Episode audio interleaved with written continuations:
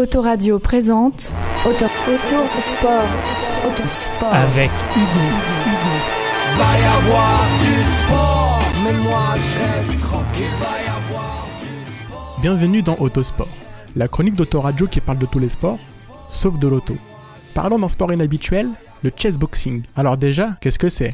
J'imagine bien que vous connaissez les échecs, ce sport de stratégie et de réflexion, et vous connaissez aussi la boxe anglaise, alias le noble art, où deux adversaires de même catégorie de poids et munis de gants s'échangent des coups de poing sur un ring. Eh bien, j'ai envie de dire, vous mixez les deux et vous obtenez ce sport hybride que l'on appelle chessboxing. Ou alors, on peut aussi penser à une sorte de mélange entre Rocky Balboa et Gary Kasparov et se figurer que ça peut déboucher sur le chessboxing. Petit historique, cette discipline métissée a été imaginée par Enki Bilal dans sa bande dessinée Froid Équateur de 1992. À l'origine, il a voulu mêler deux sports a priori opposés l'un et l'autre, la boxe et les échecs. Par la suite, un artiste hollandais a organisé un premier combat en 2003. Puis, progressivement, c'est devenu une discipline à part entière, avec ses propres règles édictées par la fédération de chessboxing. On peut même noter qu'il existe des championnats du monde et d'Europe. Le principe du chessboxing Deux combattants, choisis en fonction de leur catégorie de poids, comme pour la boxe, s'affrontent sur un ring. À proximité est placé l'échiquier. Dans un match, il y a 11 rounds où s'alternent 5 rounds de boxe et 6 rounds d'échecs. C'est vraiment très technique et ça demande énormément de concentration. Il est donc nécessaire que les participants connaissent à la fois les règles du noble art et celles des échecs. Cela nécessite d'avoir un mental d'acier pour conjuguer à la fois sport mental et sport physique. Il est aussi important de posséder une certaine stratégie et de pouvoir l'appliquer tout en contrôlant la pression exercée par l'adversaire. C'est assurément loin d'être facile.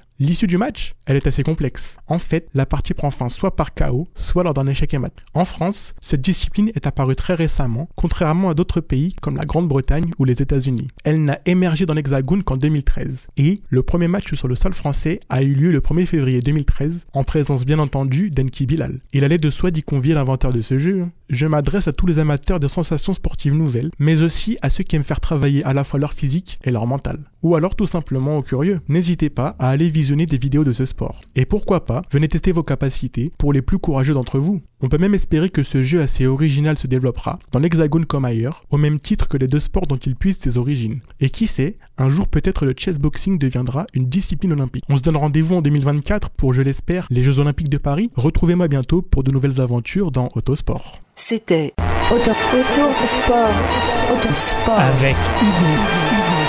Va y avoir du sport, mais moi je reste tranquille. Autoradio, la radio qu'il te faut.